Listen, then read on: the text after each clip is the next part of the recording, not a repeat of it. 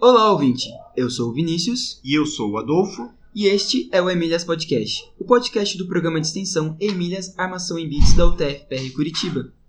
Esse podcast entrevista mulheres que trabalham na área da computação para entender suas motivações, suas dificuldades e desafios, e mostrar um caminho de como você, mulher, também pode fazer história na área da computação. Então, hoje estamos aqui com a Fran Moro. Ela é doutoranda em informática na educação na Universidade Federal do Rio Grande do Sul, URGS, mestre em Tecnologia da Informação e Comunicação pela Federal de Santa Catarina e bacharel em Tecnologias da Informação e Comunicação também pela Universidade Federal de Santa Catarina. Tudo bem, Fran? Tudo certo. Tudo, tudo indo, né? Muito calor, mas... Tem alguma coisa que você queira acrescentar dessa apresentação que a gente fez de você? Não, acho que resume bem, não tem, não tem muito mais que falar não. disso. Certo. Oi, Fran, tudo bem? Oi, tudo certo. Que bom. Ah, eu queria partir para a primeira pergunta já. E ah. eu gostaria de saber como você se interessou pela área da computação. É, então. É até um pouco cômico, mas assim, no início eu nunca pensei na computação como uma área de atuação. Uh, desde criança, eu entrava em fakes no Orkut, em comunidades no Flogão, no, no antigo Fotolog, e eu editava fotos, eu usava editor de fotos, editor de vídeo. Eu sempre fui o tipo de aluna que, quando era para fazer um vídeo, era eu que eles mandavam editar os vídeos, porque eles gostavam, no antigo Windows Movie Maker mesmo. Icônico Movie Maker. Isso. E também o Tumblr, eu gostava de editar HTML5, né? Porque tinha os temas do uhum. Tumblr. Então, eu sempre gostei dessa área. Em contrapartida, também tive muito acesso a jogos, porque meu irmão, ele. A gente tinha PlayStation 1, também uhum. antigo, e eu acho que foi aí que eu comecei a ver que a computação podia ser uma opção na minha vida. Só que assim, no ensino médio, não sabia o que eu queria da minha vida. Fui para fiz vestibulares de design, que era o que mais se aproximava com aquilo que eu já fazia, e de odontologia, o que uhum. hoje em dia eu vejo que tipo não ia ter nada a ver comigo. Só que na minha cidade, lá em Araranguá, tem uma UFSC, abriu uma UFSC. E tinha um curso de tecnologia da informação e comunicação como eu passei lá, eu pensei, tá, por que não fazer experimentar o curso, já que no design que eu queria eu não consegui passar. Uhum. E eu comecei, então, por comodidade, a fazer esse curso, uhum. porque era na minha cidade, para os meus pais era mais vantajoso, para mim também, porque eu não ia gastar muito dinheiro. E eu comecei, eu quando eu entrei, eu comecei a gostar muito do curso. E eu vi que realmente, ainda bem que eu escolhi o curso, ainda bem que eu fui pro curso, porque computação se tornou parte do que eu sou hoje. Enfim. Ai, que incrível! Que tudo! E aproveitando o gancho, o que você faz no seu dia a dia? Tipo, o que você, é, com que você trabalha? Se você ainda continua com algum estudo, é, algum projeto que você faz ou participa? Tá. Então, eu participo de alguns vários projetos, mas assim, a maioria voltado para computação ou para computação e educação. Eu sou voluntária no projeto Meninas Digitais da UFSC de Araranguá ainda. Uh, fora o meu projeto de doutorado, que agora eu tenho que tô mais focada nisso, então é um lado de inteligência artificial. Só que eu também canto. Ai, que lindo. eu tenho uma banda, é, agora tá meio deixada de lado, porque eu vim para Porto Alegre, mas seria isso, assim, desde criança a música me acompanha, e desde criança é mais ou menos eu me divido entre música e computação. Entendi. É, mas você é, é estudante de doutorado, assim, em termos profissionais, full time, né? Você não tem outro empre um emprego? Não. é só... Eu sou bolsista aqui na URGS, conseguir uma bolsa, porque eu entrei no semestre, no semestre passado, então já entrei com a bolsa e já consegui. Na verdade, esse é meu trabalho, esse é meu objetivo de Sim. vida no momento, né? Mas é no, é no, mais... é no programa Oi? de informática na educação, eu, li que você é orientanda da Liane Tarouco, é isso? Isso, da professora Liane. Ela é da área de redes e de física, mas a gente trabalha com agentes conversacionais e toda a parte de inteligência artificial. Que já era do meu mestrado antes, né? Então eu só estou explorando novas vertentes uhum. nesse sentido. Certo. É, eu vi também no, no, seu currículo Lattes, que a gente vai colocar depois na descrição do podcast, que você participou é. da Campus Party 2018 e da Campus Party 2019. Em primeiro lugar, em, em que cidade foi? É em São Paulo, acontece é, todo ano. A Campus Party Brasil, no caso. É, mas eu acho que tem também em outras cidades, né? Eu acho que já teve em Recife. Tem, tem. Acho que tem em Brasília, Recife, até acho que é Pato Branco, que é aí perto. É, é. Tem alguma cidade aí do Paraná que eu sei que tem. Mas eu faço parte de uma caravana que vai todo ano, que sai de Santa Catarina e vai, passa por Curitiba também. E a gente vai todo ano um monte de gente para explorar essa parte de tecnologia e novas inovações. Então, por que que você participa da Campus Party e como é a sua experiência? Eu acho que muito para mim conhecer outras coisas além da minha caixinha, porque basicamente o que eu trabalho é com inteligência artificial, com agentes conversacionais, mas quando tu vai para um evento como a Campus Party, tu tem outras coisas para explorar, empreendedorismo, coisas que talvez fiquem um pouco de lado quando você está num doutorado, quando você está num mestrado, porque a gente estuda aquilo que a gente está focado, né? Mas num evento como a Campus Party, que abrange muita gente, várias diversidades e várias matérias, vários conteúdos, eu acho que te agrega muito em quesitos tecnológicos, em quesitos como profissional, independente da carreira que tu vai seguir. Então, acho a Campus Party um evento super importante nesse sentido. Você poderia falar um pouco mais sobre esse seu trabalho com inteligência artificial e agentes conversacionais? O que é um agente conversacional?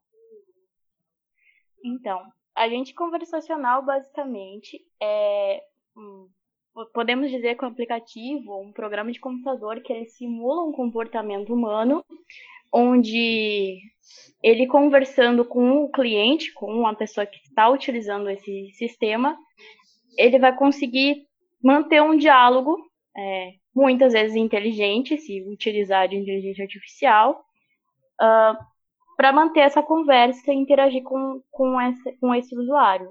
Mas não é necessariamente todos os agentes que têm inteligência artificial, porque tem uns que criam consciência de máquina e tem outros que não têm e que a gente usa a tal da AML, que é uma linguagem de programação para agentes conversacionais. Mas o que se busca é cada vez deixar mais próximo do comportamento humano, do cérebro humano, que daí é onde entra redes neurais, é, toda a parte de linguagem de processamento de máquina, que daí é um avanço da IA mesmo, né? algo para a gente, para eu, não sei, o que isso me lembrou foi um pouco da Bia, a inteligência artificial do Bradesco, né? Sim. Seria mais nesse caminho? É, é que, na verdade, o avanço dos dados, a Bia tem uma grande quantidade de dados dos uhum. clientes uhum. do Bradesco, creio eu, né, porque eu não estudo a Bia a fundo, mas é basicamente isso. Ela consegue ter um grande número de dados desses clientes para conseguir interagir com eles e tirar as dúvidas, tirar, fazer a função dela no sistema. Né? Uhum. Então, ela acaba tendo um, uma simulação do cérebro humano para que ela consiga é, verificar qual a melhor é, opção para os clientes do Bradesco qual o melhor caminho para eles, no quesito das perguntas que eles fazem. Uhum. É isso que tu queria saber? Se... Não, é, é. Se a sua área que você está indo é, converge um pouco para essa área, sabe? De, por exemplo, de atendimento de cliente, de é, essa parte do ah, a gente tem um sistema onde era um humano, uma pessoa que trabalhava ali seis horas por dia, atendia. Então, eu vou implementar ali uma inteligência artificial, isso vai baratear os custos de serviço, etc., e vai fazer uma coisas simples e rápidas. Coisas mais complicadas, aí eu direciono para tal pessoa, ou para tal lugar, ou isso, aquilo. É, o que se busca com a IA é diminuir ainda mais esse, essa dificuldade é, e contato, é, não necessariamente todo o contato humano, mas uhum. se busca minimizar esse trabalho e coisas como o saque já vem acontecendo há anos com IA, só que deixar mais humano para deixar mais próximo do cliente e pensar em também a computação não só como algo engessado, mas algo que tenha empatia com o cliente. Entendi.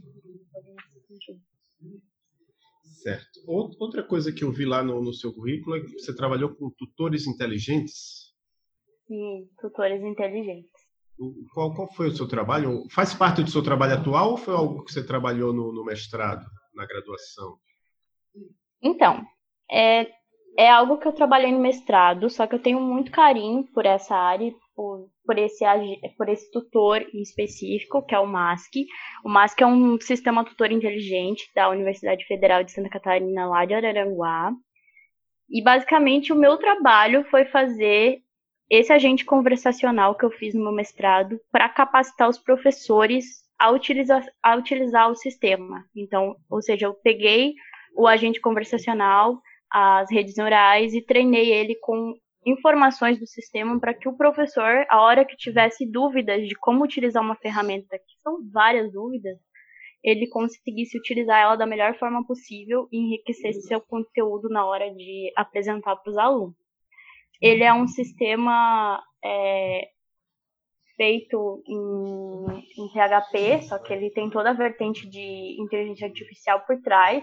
Inclusive, agora, se eu não me engano, eles estão implementando alguma coisa de reconhecimento facial para o sistema. Não sei a quantas anda a pesquisa, mas a gente implementou em diversas escolas aqui em Santa Catarina, lá em Santa Catarina, né? Ainda tô. mas a escola da rede pública e os professores aceitam muito o sistema uh, e gostaram muito porque é, tem um, um propósito de trabalhar com colaboratividade entre os professores. Porque o professor, quando ele cadastra o material nesse sistema, ele consegue, outros professores conseguem reaproveitar o, o material dele. É, claro, com os direitos autorais, com tudo, só que eles conseguem fazer materiais mais dinâmicos e um pouco melhores. Então, trabalha a colaboratividade dos professores. Então, é um, eu tenho bastante carinho por, por esse sistema, porque eu acho que, eu acredito bastante nele. Eu acho que ele consegue, ele já tem acho que uns 8 mil usuários para mais. Então, foi feito um trabalho bem grande. Ele começou em 2017, se eu não me engano. Então, as pesquisas desse sistema estão bem evolu evoluindo bastante, assim nesse sentido. Que incrível! E no, é, puxando o gancho que você comentou sobre escolas e escolas, escolas estaduais ou particulares, eu não sei, mas é, você faz parte também de um projeto, é o Meninas Digitais para Ensino de Programação a Alunos do Ensino Médio, né? Uhum. E daí eu queria saber como vocês fazem a introdução desses jovens ao mundo da computação e quando vocês apresentam a computação para eles, como eles se sentem, se eles ficam, ah, meu Deus, é tudo isso, meu Deus, eu... é muito difícil, isso não é para mim, ou uau, que incrível, eu não sabia que as coisas funcionam desse jeitinho. É, então, o que se trabalha é com principalmente meninas, uh, uhum. para tentar incentivar elas na área de exatas, então é feito oficinas de programação, oficinas de Arduino, oficinas de várias coisas para que incentive essas meninas a cursarem algo relacionado à computação. Então utiliza é, Snap, que é uma ferramenta também, utiliza programação em HTML, vários tipos de coisas para que desenvolva o lado uh, computacional nas meninas, porque é uma coisa que acaba ficando um pouco de lado e deixa é, na hora que menina vai pensar em computação, meu Deus, você é algo completamente fora da minha realidade, porque o menino ele já na, ele já cresce muito com jogos. Ultimamente esse quadro vem mudando muito, graças a Deus. Uhum. Mas os pais geralmente colocam, ah, meninos têm que jogar com programas de computador e tal. E mulher já não, é boneca, é cuidado. E nesse sentido eu acho que a gente tenta estimular as meninas a verem que não. Mulher também pode, mulher também pode construir jogos, mulheres também uhum. podem. Então, é nesse lado, assim. É, não sei se é, é isso, né?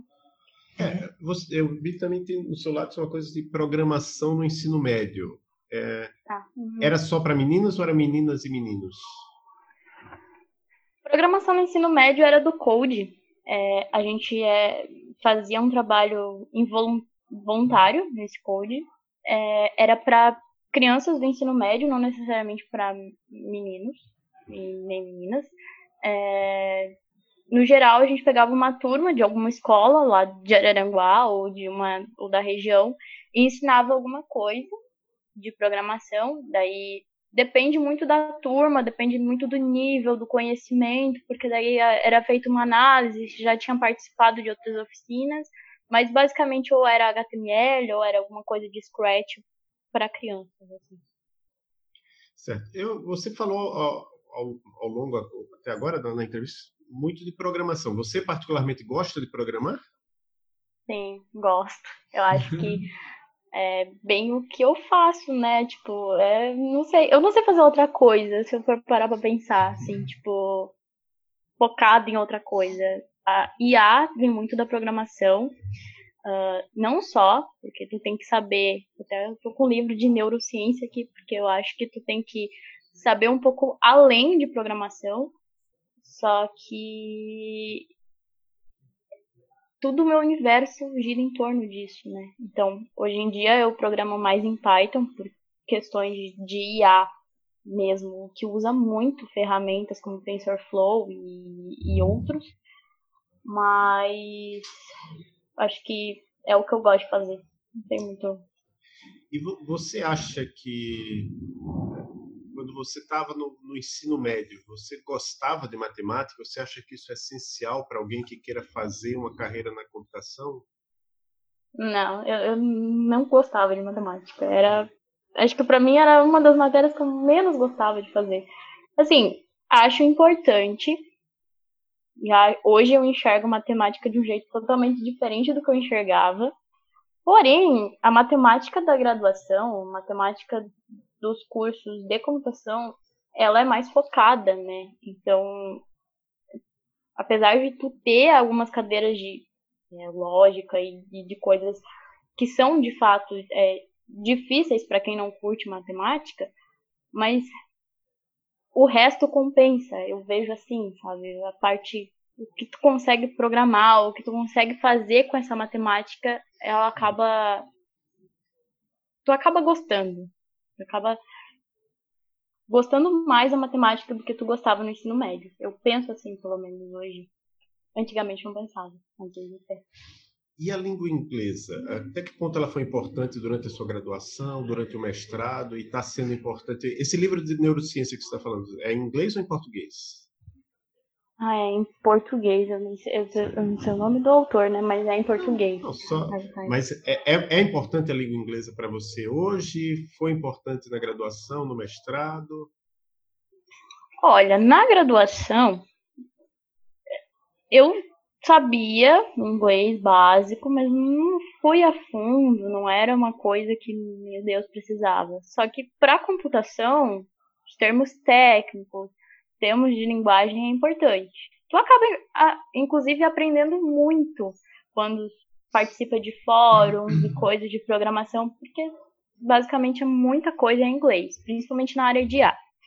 Só que no mestrado e no doutorado, sim, inglês é tipo fundamental, porque tu tem que conhecer as pesquisas do mundo e o mundo em geral fala e publica em inglês. Então, você precisa conhecer a língua é, por mais que tenha o tradutor, que muita gente usa, muita gente fala, para te sair da tua zona de conforto, tu tem que saber inglês. E eu acho importante, assim.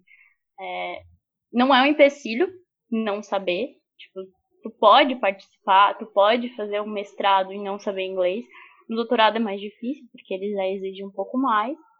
Mas é importante ir atrás e conhecer, né? Principalmente na área da computação, onde tem muito trabalho em inglês e muitas possibilidades de intercâmbio e coisas fora. Né? Então, acho que é importante, sim. Uh, Fran, eu queria te perguntar quais foram as dificuldades que você enfrentou, tanto, tanto na escola, ou no trabalho, ou na faculdade, ou mesmo quando você você trabalhou como monitora também um, um tempo dentro da sua graduação, né? Isso. E ou em algum evento que você participou, organizou, se você passou por algum tipo de preconceito, discriminação, seja diretamente ou indiretamente, como você lidou, como você reagiu?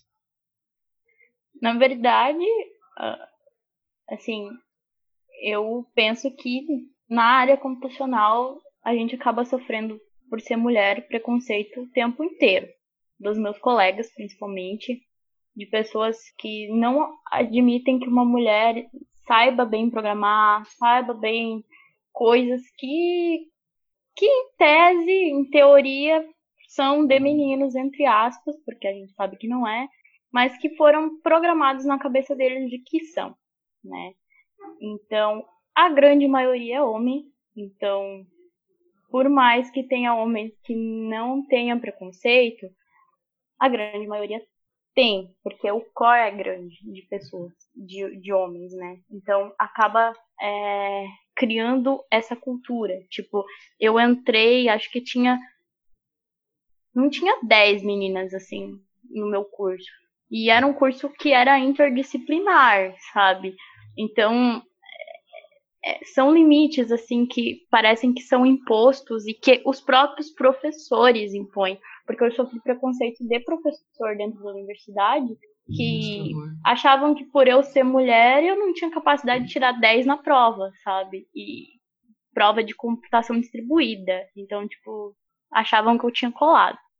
E isso, sei lá, era estudo, era pessoa que gosta de programar e, e mas o preconceito tem em todo momento. Já sofri relatos de amigas minhas que sofreram preconceitos de outras formas, até de questão de assédio.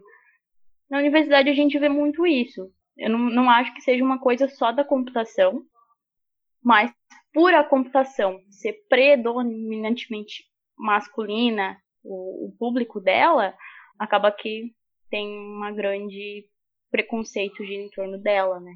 Uhum. Nos cursos em geral.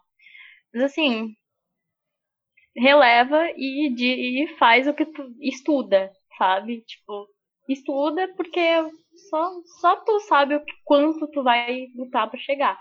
Só que assim, é, na academia é mais fácil ser mulher na computação.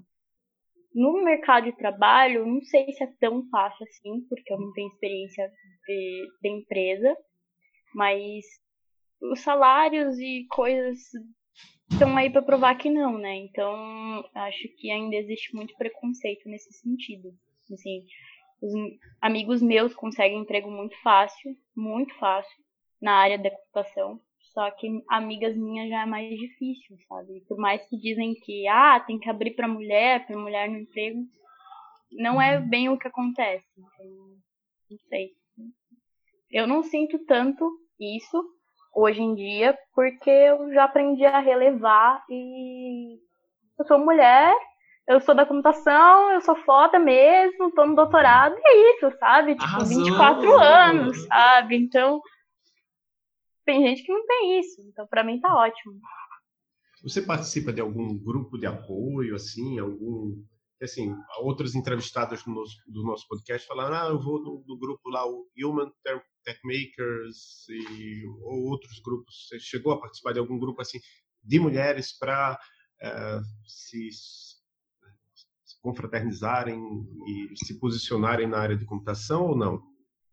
É, então, é que na realidade o Meninas Digitais ele também tem esse trabalho. Não uhum. só fora da não é, levar para os colégios, mas a gente, dentro da graduação, a gente se ajudava. Né? Então, além disso, eu era do centro acadêmico e nesse sentido, por ser do centro acadêmico, a gente acabava se apoiando. A maioria das meninas estavam no centro acadêmico. A gente acabava oferecendo muito apoio às mulheres que estavam na computação.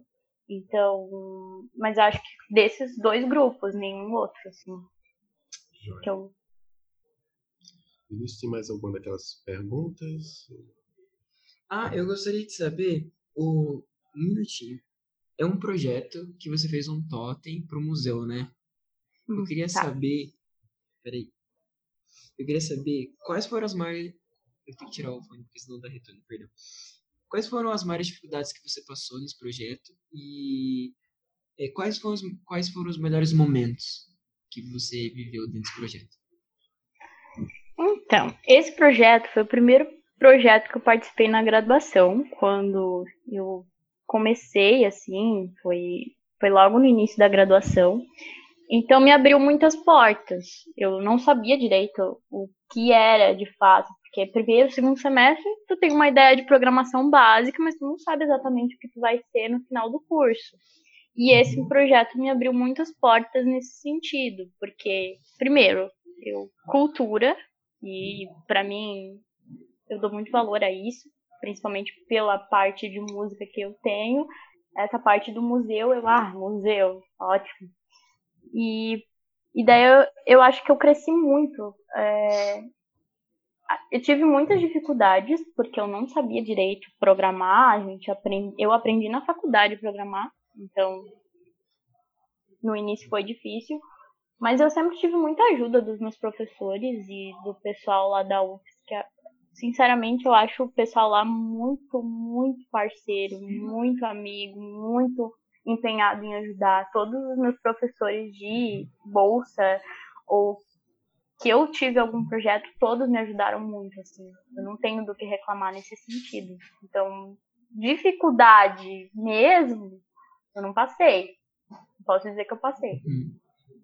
E, e a amizade que a gente acaba criando e esses amigos vão fazendo com que a gente entenda algumas coisas que talvez a gente antes não entenderia e vai evoluindo cada vez mais. Então, E você mantém as suas amizades da graduação junto contigo?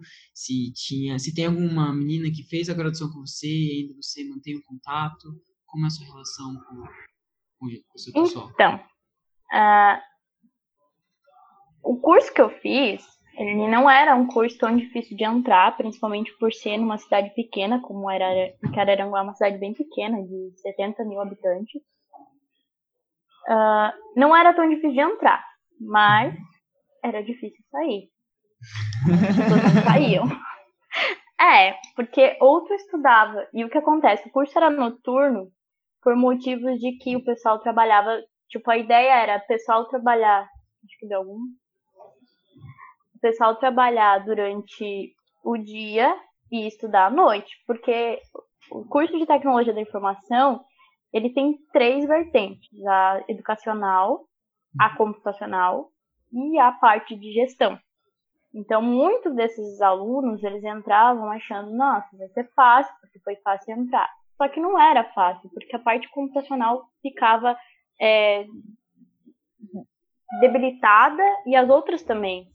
Porque eles teriam que estudar em triplo, né? Porque são três áreas totalmente que se conversam, mas são áreas diferentes. Uhum. Então, o que eu via? É, eu entrei, eu tinha uma parceira. Essa minha amiga, ela fazia todos os trabalhos comigo, a gente tinha essa parceria. E até hoje, tipo, ela tá terminando o mestrado agora lá na, na UFSC. E acho que todos os trabalhos que eu pude na minha vida acadêmica eu fiz com ela. E até hoje a gente se conversa e é muito amiga, assim. E a gente se apoiava muito uma outra, porque o nosso jeito de estudo era muito parecido. Uhum. E a gente também tinha muito mais tempo, porque como eu era bolsista, de certa forma, quem trabalha tem mais dificuldade mesmo, quem trabalha com carga horárias, né? De, de estudar. Porque na bolsa tu tem ainda uma flexibilidade de tipo conversar com o professor, tem uma prova muito difícil, o professor ele ajuda tu, né, de alguma forma. Já quem trabalha não tem isso. Chega, em, chega às seis e meia, tô saindo do meu serviço para pegar às seis, e- seis e quarenta e cinco lá na, na, na UFSC, que, tipo, chegar 10 horas em casa morrendo para acordar no dia às 7 da manhã. Então, uhum. Nesse sentido, eu fui muito privilegiada. E então, é, assim, dos pessoal que se formou, que entrou comigo, sete se formaram comigo uhum. no tempo certo de graduação. Os outros foram caminhando em outros é, em outros passos. Qual, qual era o tamanho uma da... cadeira, voltaram. Oi? Qual era, qual era, o tamanho da turma? Quantos ah, ingressaram? Acho que entrou em 50 comigo. Mais ou menos isso. E, mas muitos se engalharam nas cadeiras, principalmente da computação. Uhum. É, eu digo da computação porque realmente foi, assim, parte de computação distribuída, sistema operacional, todas essas partes é, que exigiam, de certa forma, um esforço maior para quem tinha dificuldade, acabaram ficando meio debilitados. E, então, hoje em dia eu tenho alguns amigos que continuam, que sempre continuaram da graduação, e, e são os mesmos desde sempre. Só que, claro, cada um tá agora num lugar. Eu tô aqui em Porto Alegre. Essa minha amiga tava no Canadá até mês passado, que ela tava fazendo intercâmbio lá. Então, assim, a gente se apoia ainda, mas à distância, né? Então, mas é bem legal isso. Joia. Queria saber, Fran, o que é que você diria para mulheres e meninas que estejam pensando em seguir carreira na área de computação? Vai sem medo. É, basicamente, dificuldade vai ter. Só que isso não é, é muito maior para mulher, talvez. Só que isso também é para homem, também é para para pessoa que entende bem de programação, alguma área ela vai ter dificuldade. É, isso é como qualquer outra graduação. O fato é que as meninas não podem deixar com que esse preconceito que elas sofrem façam com que elas desistam, porque o que eu vejo muito é isso, elas acabam entrando na pilha de tipo eu não sei nada, é, programação não é para mim, quando na verdade ninguém pode dizer que não é para ti. A programação ela pode ser para quem ela quiser ser, entendeu? É só estudar, é só é só se empenhar e, e se não der, se rodou numa cadeira, volta e faz de novo, sabe? É, a graduação é isso. A graduação é tu aprender. E se tu tem esse direito na graduação de aprender, é, vai e faz. Assim. Não desiste porque disseram pra ti que não é coisa de menina. Porque é. Eu tô aqui pra provar que é. tipo. Tem mulheres muito, muito incríveis na computação. A mulher que descobriu o primeiro algoritmo, que inventou o primeiro algoritmo e entre outras que a gente consegue, é, só dar um Google, que tem um monte de mulheres incríveis nessa área. Então, a minha orientadora, que é pioneira de redes no Brasil, então, como dizer que é, computação não é para mulher, sabe? É sim, é, e tem que ser. Porque se tiver mulheres na computação também, uh, quanto mais mulher tiver, maior aberto vai ser, maior diversidade você vai conseguir incluir, maior, maiores coisas vão poder ser, serem feitas, né? Então, acho que é importante, assim como todas as áreas. Tem alguma coisa que você gostaria de falar que a gente não tenha abordado aqui neste episódio? Ah, eu, eu, eu até estava refletindo sobre é, o quanto eu acho importante na computação a gente sair da caixa computacional e ir para outras matérias e outros conteúdos. Porque hoje eu estava vendo, tava vendo umas coisas sobre inteligência artificial e tal. E quando se fala nessa parte de inteligência artificial, se fala muito em algoritmos. Algoritmos, algoritmos, matemática, não sei o quê. Só que eu acabo vendo e percebendo que falta muito estudo e muito percepção de outras áreas, como psicologia, como neurociência, como própria ciência mesmo, que eu acho que seria uma coisa muito importante que os alunos da computação começassem a abrir a cabeça para essas outras áreas. Porque eu fui abrir a cabeça no mestrado para educação. E hoje eu já vejo que eu não preciso, não é só da educação que eu preciso saber, eu preciso saber da neurociência, eu preciso saber da psicologia, porque se eu quero construir uma rede neural, se eu quero construir alguma coisa relacionada à inteligência artificial, eu preciso saber sobre isso. Eu preciso saber como funciona o cérebro humano. Então, eu acho que pensar isso no geral para meninas e para meninos, uh, começar a sair da caixa só algorítmica e pensar sobre como eu posso usar o meu sistema e como eu posso ajudar nas outras áreas de fato. E isso a gente só vai conseguir ter estudando as outras áreas. Então, assim, a, a interdisciplinaridade é uma coisa incrível nesse sentido, porque você, se você quer criar um sistema para o agronegócio, você tem que saber sobre agronegócio. Alguma coisa você tem que saber, porque não faz sentido tu criar um algoritmo e entender para que ele está funcionando. Então, eu acho que isso é uma coisa que não é tão discutida e que deveria ser. Deveria ser pensada, assim, pelo pessoal da computação mesmo, assim. Que não é, é. Eu sei que não é o foco, mas eu acho que os programas e os produtos finais seriam mais produtivos e melhores bem, e mais bem pensados. Assim. Para terminar, eu queria saber se você tem alguma indicação de algum livro, filme, podcast que você tenha assistido recentemente ou algo que você goste muito e que queira indicar aqui para os nossos ouvintes. Olha, na área de A, eu sigo muito o professor Jones. Ele é, eu acho que ele é daqui do Paraná e ele é da é um site A Expert. E ele te fala muito sobre inteligência artificial, so, ele dá curso sobre isso naquela plataforma Demai e acho que no YouTube mesmo. E ele fala muita coisa legal. Eu também acompanho um, um podcast sobre neurociências, que é o Neurocast, que tem bastante coisa interessante sobre isso, que foi onde eu comecei a pensar mais nesse lado. E educacional, pensar se tem alguma coisa.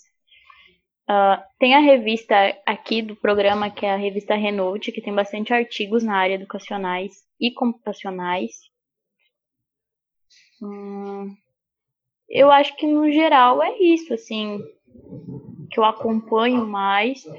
Uh, devo estar esquecendo de alguma coisa muito importante, mas agora eu não consigo lembrar. Não, não. Se você quiser depois, você pode passar, a gente coloca os links na é, descrição do Melhor. É, isso. Não tem problema. E onde é que as pessoas podem saber mais pro, sobre você? Você tem algum site, rede social, algum lugar que você posta alguma coisa? Você o Lattes a gente vai colocar na descrição do episódio, mas tem mais algum, algum site seu? É bom que tu me lembrou de atualizar ele. Mas enfim. é, é, eu uso muito as mídias sociais mesmo. Não tanto Facebook, mas mais o Instagram e o Twitter. Uh, porém, não me sigam no Twitter, aquelas. E, mas mais o Instagram mesmo, que eu acho que às vezes eu tô por lá falando alguma coisa, indicando livros, eu leio muito, então esse tipo de coisa. Então, se alguém quiser me seguir, é franfm underline, tamo aí. Ou se quiser mandar e-mail também, eu posso deixar depois, caso queiram saber mais, alguma coisa. O Meninas Digitais também tem, tem Instagram, eu sei que eles atualizam lá. Para as meninas que querem conhecer um pouco mais. E acho que é isso. Não, não tem nenhum site, não. Você gostaria de mandar um beijo, um abraço para alguém especial? Um, um abraço de carinho, Ai, uma mensagem? É... Os meus pais, não. É, também, mas eu acho que muito para todos os professores e professoras que, que acreditaram no meu potencial e que de alguma forma fizeram parte da minha formação, independente se foi no colégio, ou se foi na graduação, ou se foi no mestrado, porque todos os ensinamentos que eles me passaram me serviram de alguma coisa, seja para o mal, seja para o bem. A gente aprende é, com convívio. E para todo, todo mundo que me ajudou de alguma forma relacionado à graduação, mestrado, agradeço, mando um carinho para eles. Tá é isso. Muito obrigado, Fran. Então, esse, esse episódio vai estar no, no feed do nosso podcast, o Emílias Podcast. As pessoas podem acompanhar, escutar no Spotify, é, no próprio site. O, o podcast mesmo fica hospedado no site do Anchor, mas fica em todos os, os nos principais agregadores, Apple, é, Stitcher. E é isso. Muito obrigado e boa noite. Obrigada. E meninas, não desistam.